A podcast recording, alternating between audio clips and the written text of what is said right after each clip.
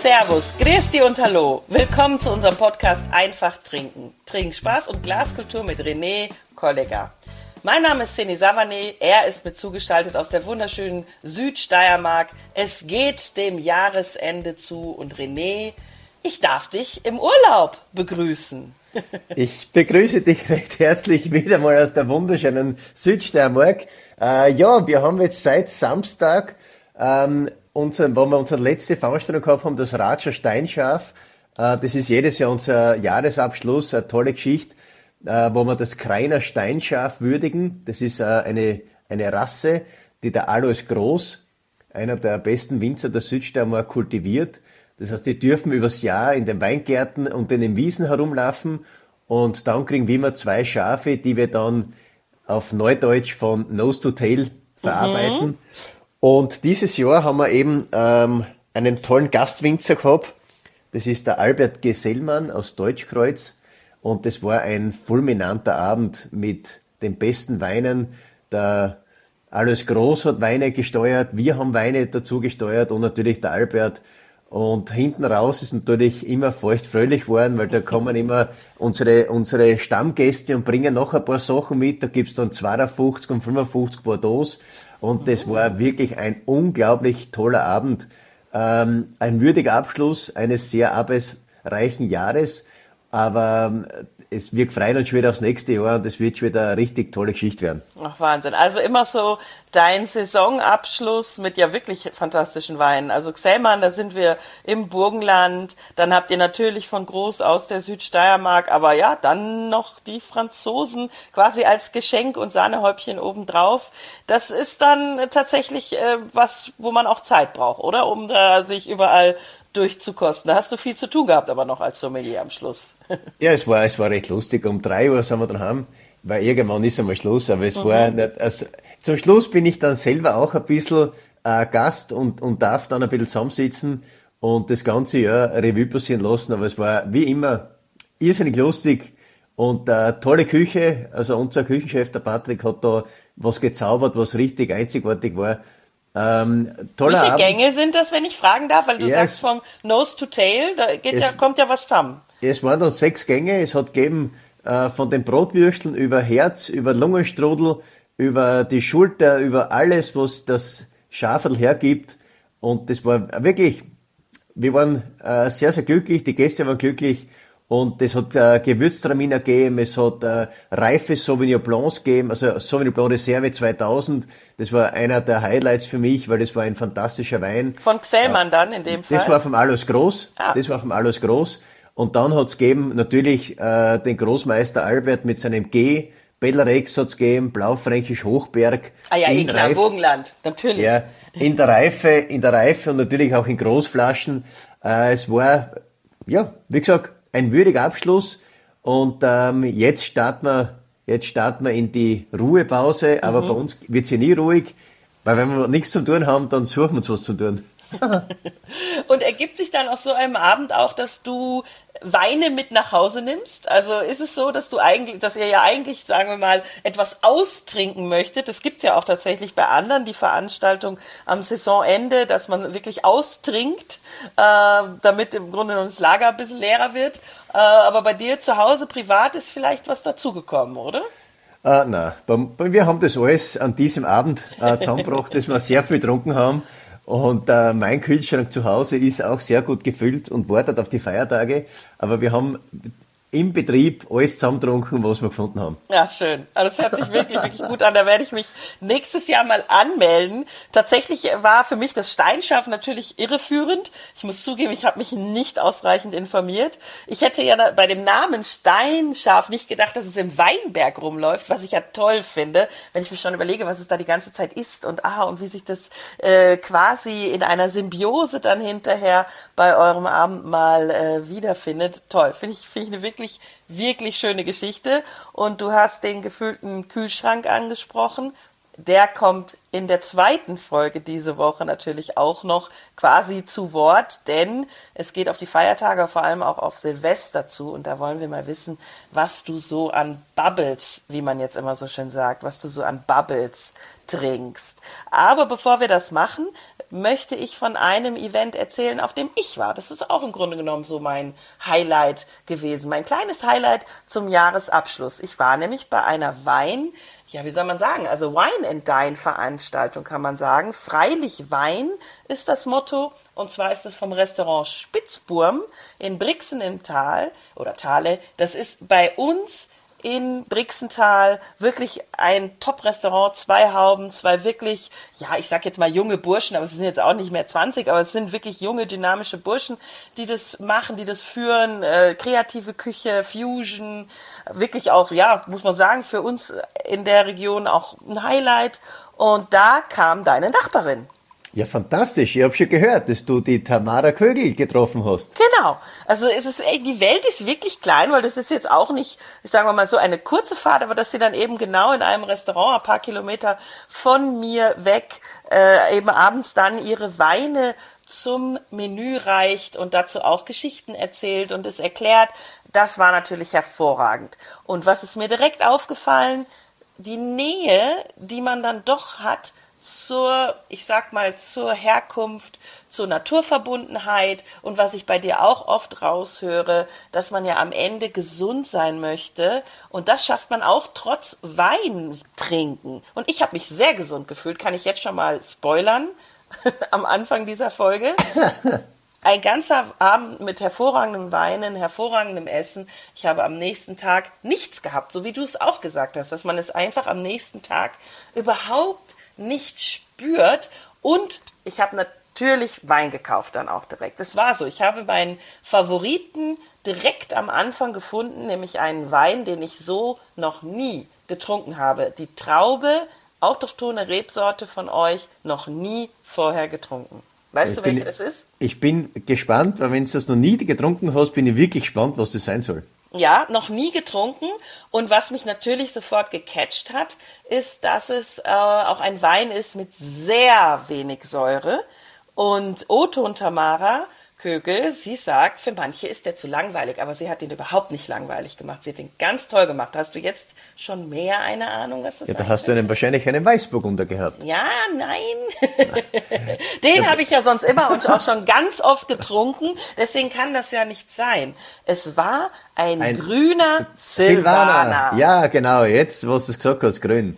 Das ist wirklich ein toller Wein, äh, den die Tamara wirklich toll macht. Ähm, grüne Silvaner kann wirklich oft sehr langweilig sein, aber es ist eine tolle Rebsorte und ich liebe einen grünen Silvaner.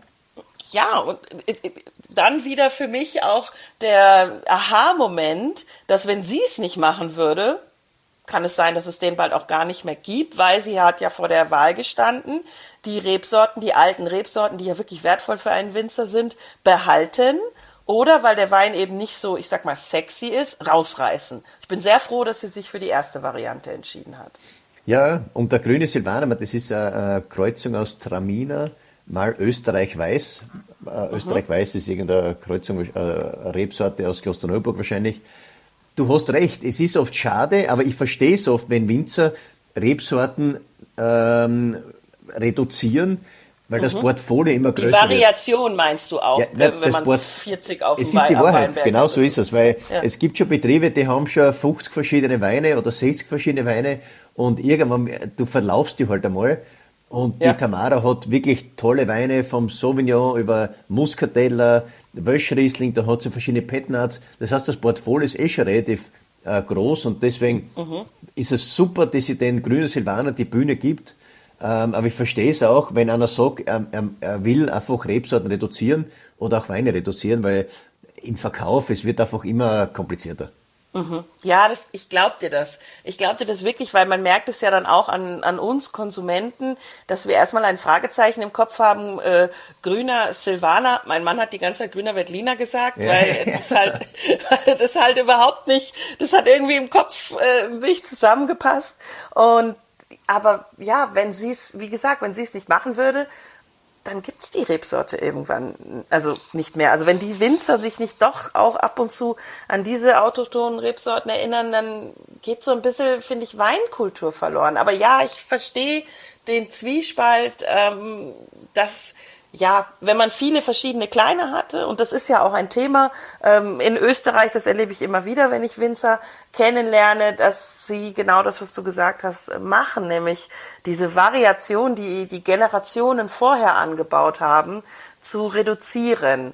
Ähm, Gibt es da für dich einen Trend, dass du schon sagen kannst, Rebsorten, auch vielleicht wegen Klimaerwärmung und so weiter, die vielleicht verschwinden werden und die wir uns jetzt noch kaufen sollten?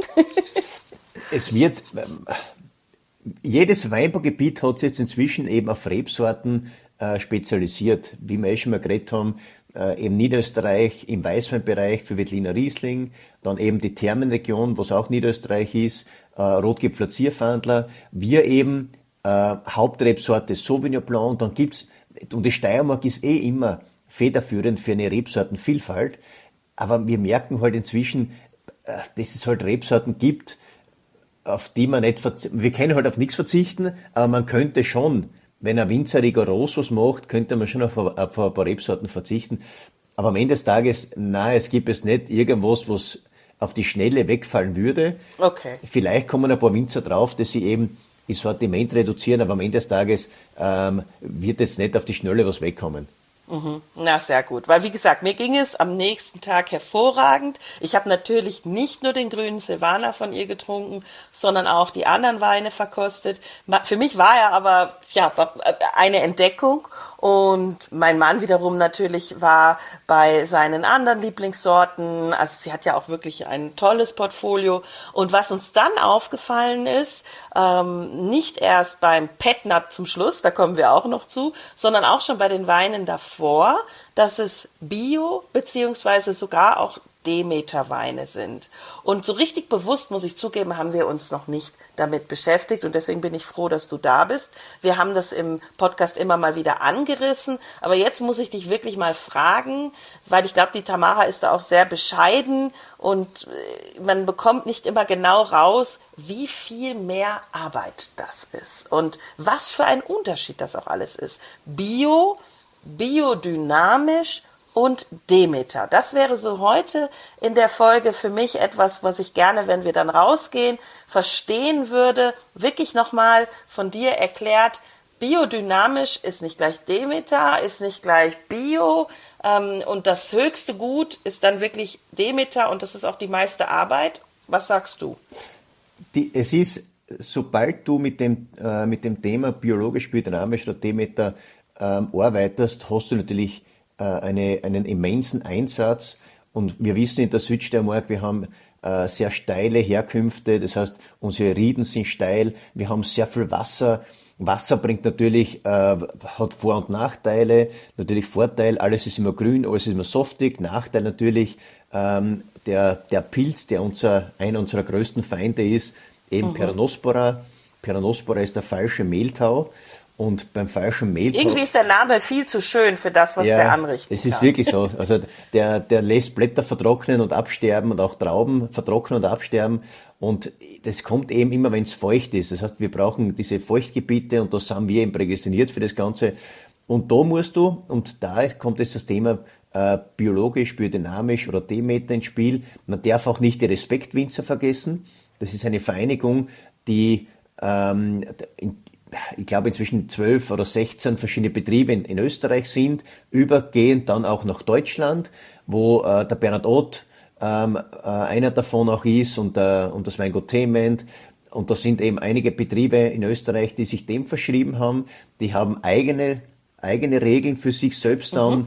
äh, entworfen. Und am Ende des Tages geht es immer darum, keine, ähm, also so schonend wie möglich zu arbeiten diese und, Eingriffe im Weinberg, von denen du gesprochen ja, hast. Ja, genau. Und, und, Eingriffe und deswegen, im Wein. Und ja. du hast es ja auch schon vorher angesprochen, es geht dir gut. Ja, und wenn es dir, wenn's dir gut geht, da geht es immer darum, so schonend, ohne das Wort Chemie ist vielleicht das Falsche, aber vielleicht ohne Ohne äh, Keule. Also ich finde Chemie, Chemie, ganz ehrlich, genau. ich nehme auch ab und zu eine Tablette, weil es nicht anders geht. Aber die Keule, also das Überdrüber, wie man ja, ja, in Österreich sagt, das ist ja oft das Thema. Ja, ich bin ja ganz ehrlich, also wenn ich Kopfe, also meine, meine Frau füttert mich sehr viel mit äh, Globuli, mit Propoli und auch mit Schüsslersalzen.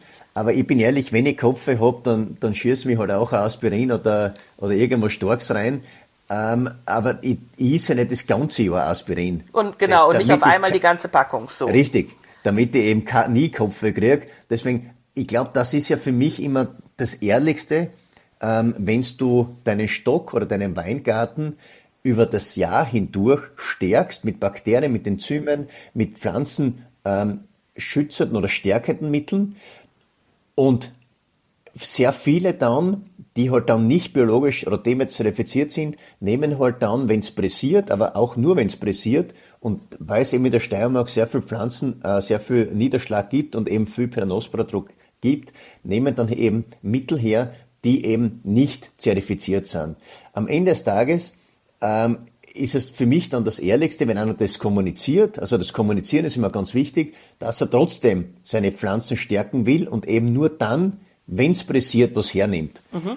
Aber Darf ich da kurz zwischenfragen? Ja, Pflanzen stärken ist also im Grunde genommen wie wenn wir viel Obst essen und viel Sport machen und viel an der frischen Luft sind. Genauso kann ich die Pflanzen, die Weinreben äh, über das Jahr hindurch gesund halten. Und ja, wenn dann wirklich mal eine Infektion kommt, dann nehme ich erst die Chemie. Kann ich das so übersetzen? Genau, aber genau, das ist richtig. Und aber die sind halt nicht zertifiziert in irgendeinem von diesen äh, Schemen.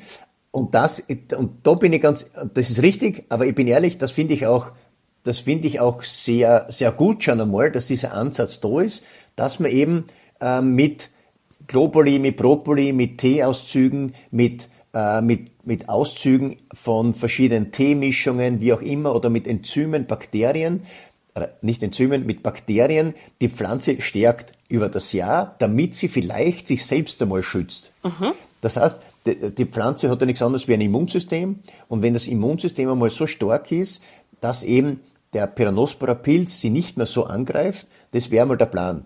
Aber es gibt halt dann noch immer ähm, Mittel. Viel Regen gab es ja viel, auch. Ja, also ja, heuer. Wir, ja. wir, sind prädestiniert für Regen, wir haben so viel Regen immer. Aber es gibt dann eben ähm, auch Mittel, die seinerzeit einmal ähm, erlaubt waren. Zum Beispiel, da gibt es zurzeit diese super Diskussion über phosphorische Säure. Und es geht immer ähm, um, um eine Sache, ob es in den Saftstrom reingeht oder nicht. Aha. Und das ist, glaube ich, die Thematik Nummer eins. Aber ja. ich glaube, ich habe das letztens mit ein paar Winzer besprochen, da gibt es Studien ähm, und da, da wird sehr viel geforscht in diese Richtung hin. Aber ich glaube, da schweifen wir jetzt ein bisschen zu viel ab. Jetzt machen wir eben. Also ob es äh, quasi über den Rebstock, äh, über die, über die äh, Schale, die Haut der Traube überhaupt in den ins Innere, in den Saft geht. Das, ja, ist das so übersetzt? Im, und, ja, und ob es dann auch weiter im Wein einfach nachvollziehbar ist. Ah, okay. Weil wichtig ist es immer, wenn, da, wenn das Produkt fertig ist, ob ich eben äh, das im Wein dann nachvollziehen kann. Das gleiche wie Kupfer und Schwefel. Äh, das sind ja die einzigen Mittel, die, ähm, verwend, die man verwenden darf gegen Peronospora, gegen den Pilz an sich. Und da ist eben das Thema Kupfer und Schwefel auch immer so ein, so ein bisschen rotes Tuch, weil die konventionellen Winzer sagen natürlich, dass Kupfer und Schwefel ähm, irgendwann in den Boden, ist klar, Kupfer ist ein Schwermetall, es geht in den Boden rein, wird wahrscheinlich auch in den Saftstamm gehen. Du musst natürlich viel, viel öfters in den Weingarten, ähm, weil eben sobald da brauchst du ein Haftmittel, damit eben dieses, dieses Kupfer äh, haften bleibt. Und da geht's dann, äh, ob das du viel öfters in den Weingarten fahren musst. Das heißt, es gibt sehr viel Pro und Contra für biologischen, biodynamischen Weinbau.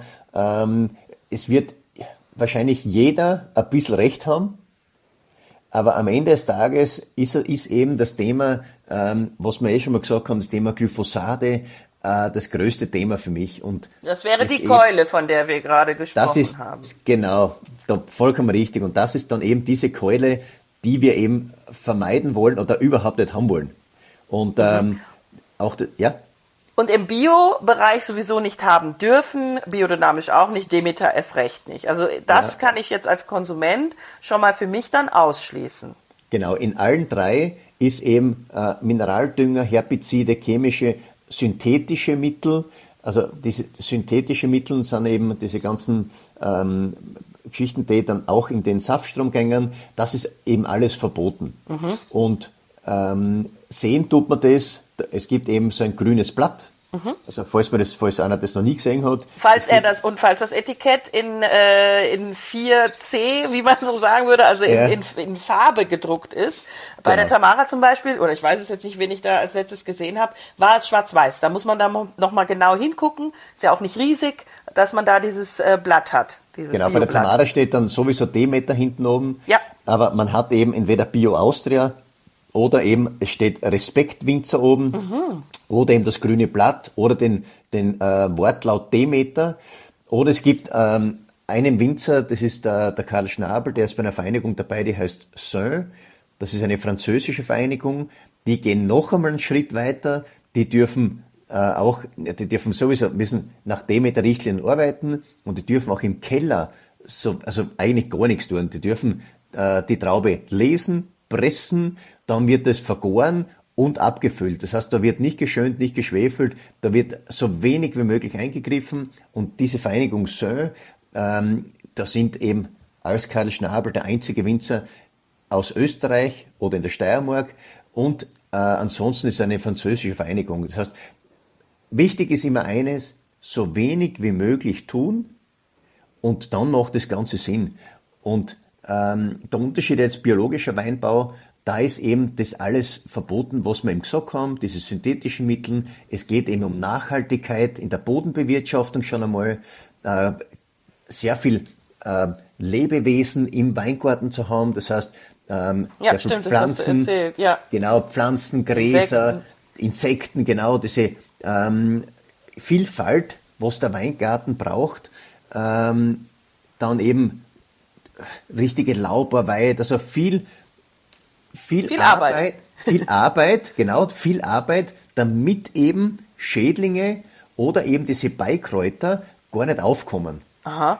Und, Und Demeter ist dann aber eine Stufe drüber, weil ich muss sagen, ähm, ja, das ist auch eine Philosophie, aber was verändert sich dann nochmal für den Winzer in der Arbeit? Ja, bei Demeter, bei Demeter geht es eben um die Lehre von Rudolf Steiner. Genau. Und Anthroposophie sind wir jetzt genau, quasi. Ein, ein Anthroposoph und der Rudolf Steiner äh, hatte diese Lehre eigentlich für die Landwirtschaft entwickelt. Und deswegen äh, ist das Thema dann immer, äh, ob das auch für den Weinbau richtig ist. Für mich immer, ich habe das Buch von Rudolf Steiner dreimal gelesen und ich bin ehrlich, ich bin, ich bin blöd, dass ich überhaupt kapiere, um was es da drin geht. Ähm, ich kann immer für mich nur ein paar ähm, Seiten rausnehmen und die für mich selber analysieren, ob das Sinn macht. Aber ich, ich bin ehrlich, ganz verstehe das alles, die Zusammenhänge nicht. Aber da mir, ich, meine, ich, ich rede viel mit dem mit der Betrieben und ich sage eigentlich jeder dasselbe. Nimm für dich selber äh, das Ganze raus, was für dich hilfreich ist. Mhm. Und das Thema Anthropos Anthroposophie, das Thema Gestirne dann, äh, da geht es ja auch um das Thema Kuhhorn eingraben. Das heißt, du machst einen eigenen Mist, den dynamisierst du, den gibst du in einen Kuhhorn rein. Diese Kuhhörner laden sich mit der Energie äh, der Sterne auf, weil eben die heilige Kuh ist das höchste Tier. Und wie, also wo ist das? In Indien ist es. Und ähm, die Kuhhörner nehmen dann die Energie auf und die gibst du dann in den Weingarten weiter. Mhm. Und da gibt's dann wirklich eine Zertifizierung natürlich, weil sonst kriegst eine, du das ja nicht, das richtig. Demeter-Logo. Ist ja so das Höchste dann, glaube ich, oder das Schwierigste ja. zu erreichen. Ja, ne, ja, genau, das Höchste. Es ist halt immer mit viel Arbeit verbunden. Also je höher du, je, mehr, je höher du eingestuft wirst, desto weniger darfst du tun und je weniger du tust, desto mehr musst du arbeiten. Also mhm. das ist das ist irgendwie ein Kreislauf, ähm, der der richtig cool ist und ich habe den größten Respekt, also nicht nur vor den Respektwinzern, sondern vor allem vor allen Betrieben wie Demeter oder biologisch, die oder auch konventionelle Winzer, die ähm, die nach äh, biologischen Richtlinien arbeiten, weil diese Arbeit, was die verrichten, in diesen schwierigen Bedingungen, was wir mhm. an der Steiermark haben, das ist wirklich unglaublich viel Arbeit. Und wenn ich sehe, wenn die dynamisieren, also wenn die Wasser dynamisieren, die müssen eine Stunde lang rühren, mit und gegen einen Uhrzeigersinn. Wie dynamisiere ich Wasser? Also ja, ich muss sagen, ich bin bei Biodynamik noch ziemlich blank und frage mich, äh, wie ich dann in einem Großbetrieb, nicht für mich zu Hause mit irgendwelchen Mineralien oder was auch immer, Steine und so weiter, aber wie dynamisiere ich in einem Weinbetrieb Wasser? Ja, da gibt es einen Kessel und in diesen Kessel kommt Wasser rein und dieses Wasser wird dann gerührt, äh, eben in eine Richtung und dann in die andere Richtung und mit diesem Rühren dynamisiere ich das Wasser. Ähm, wir haben bei der Tamara Kögel mit unserem Profi-Sommelier-Verein durften wir das Ganze schon mal machen. Mhm. Und das ist eben die Geschichte mit der, auch mit dem Thema äh, Glauben. Ich glaube, diesen Menschen, wenn die das machen, glaube ich seiner, dass es funktioniert, mhm. weil die leben auch nach dem. Und man muss da immer entspannt sein, weil vor allem viele Gäste sagen immer, das ist alles ein Blödsinn. Das ist, am Ende des Tages ist ja mir doch wurscht, ob das ein Blödsinn ist oder nicht wenn der Wein richtig gut ist am genau. Ende des Tages und mir dann auch noch, so wie es dir auch noch gut tut, dann finde ich das alles super, was die tun. Und ob das jetzt mit den Gestirnen und mit den, mit den Kuhhörnern und ob das alles real ist, das wissen wir nicht. Und wir Menschen sind immer einfache Leute. Alles, was wir nicht wissenschaftlich beweisen können, glauben wir halt nicht. Ja, aber viele und, Sachen wurden ja auch noch nicht so lange versucht, wissenschaftlich zu beweisen. Ja, da kommt ja noch einiges. Ja, Aber der, der Glaube, das wissen wir eh, und das Thema Religion, wenn einer nicht dran glaubt, dann glaubt er halt nicht dran. Und wenn er dran glaubt, dann finde ich das großartig.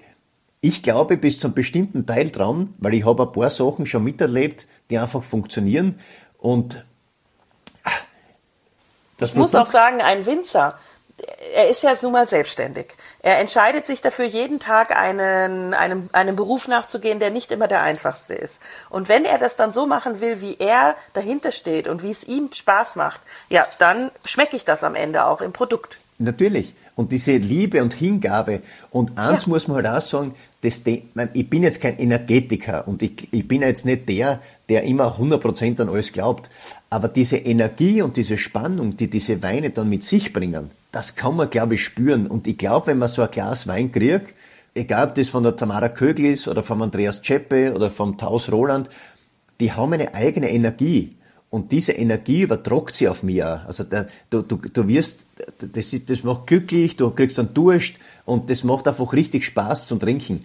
Ja, dann ist nicht nur, dann ist nicht nur die Sonne drin, weil wir ja ganz oft sagen, dass der Wein irgendwie Liquid Sunshine ist, also die flüssige Sonne und Lebensfreude, sondern dann auch noch diese, ja, diese Passion äh, des, des Winzers.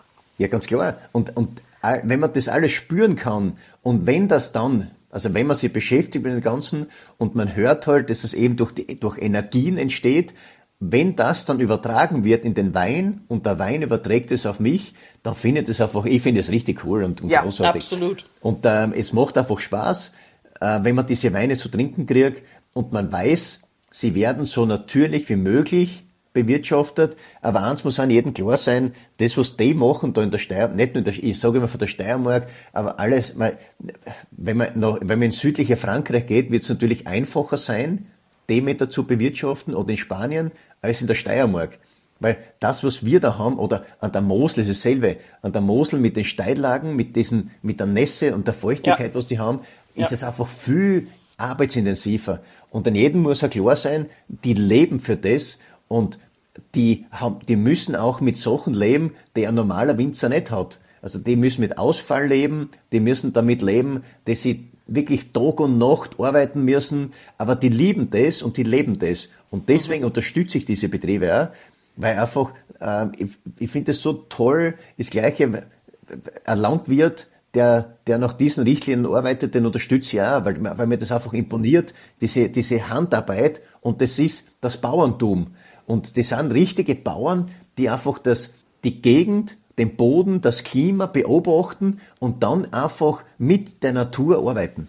Ja, also du hast das sehr gut jetzt zusammengefasst, weil tatsächlich ist der Trend ja auch zum Glück wieder dahin, dass man das eben auch bei ganz, ich sag mal, bei den herkömmlichen Landwirtschaftsprodukten zum Essen jetzt in dem Sinne äh, genauso hat und merkt und darauf Wert legt, endlich wieder viel mehr Wert legt, weil wir eben auch noch nicht wissen, was wir mit dem ganzen anderen, was wir jahrelang äh, in uns äh, hinein äh, verleibt haben, was wir damit anrichten. Also ich, ich habe äh, wirklich mich gewundert, wie viel, äh, was weiß ich, Glutamat etc. pp okay, wir wissen ja noch nicht, was es dann am Ende wirklich ausmacht, aber was ich in meinem Leben alles schon gegessen habe und auch nach wie vor teilweise tue, ähm, ich hoffe einfach, mir wird's damit gut gehen. Und ich würde am Ende der Folge gerne noch wieder so in Richtung Standards gehen. Wir haben ja immer so Standards bei uns bei Einfach trinken. Und ich gehe mal in einen Mythos oder ich nehme jetzt mal eine Kontraproduktion, äh, Kontraposition ein.